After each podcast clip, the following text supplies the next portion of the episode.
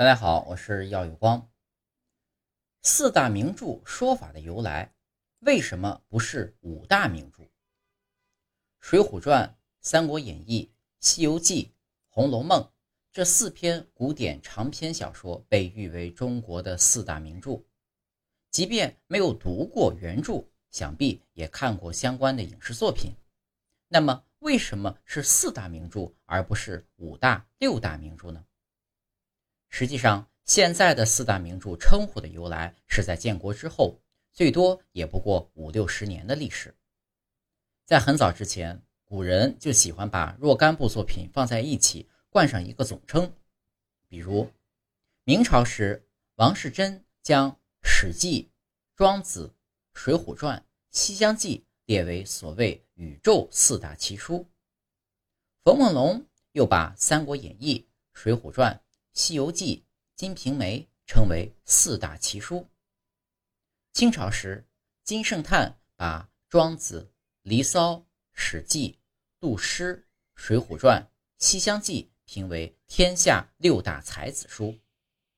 民国时，胡适则说：“我国第一流小说，古为《水浒》《西游》《儒林外史》《红楼梦》四部。”上面的多种说法里，没有一种是现在的四大名著。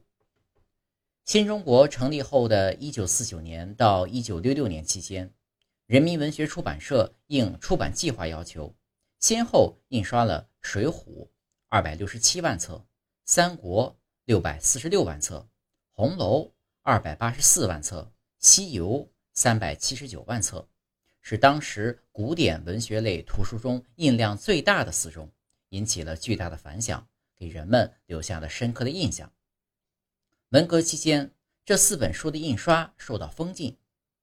一九七一年，周总理指示部分小说开始重新印刷。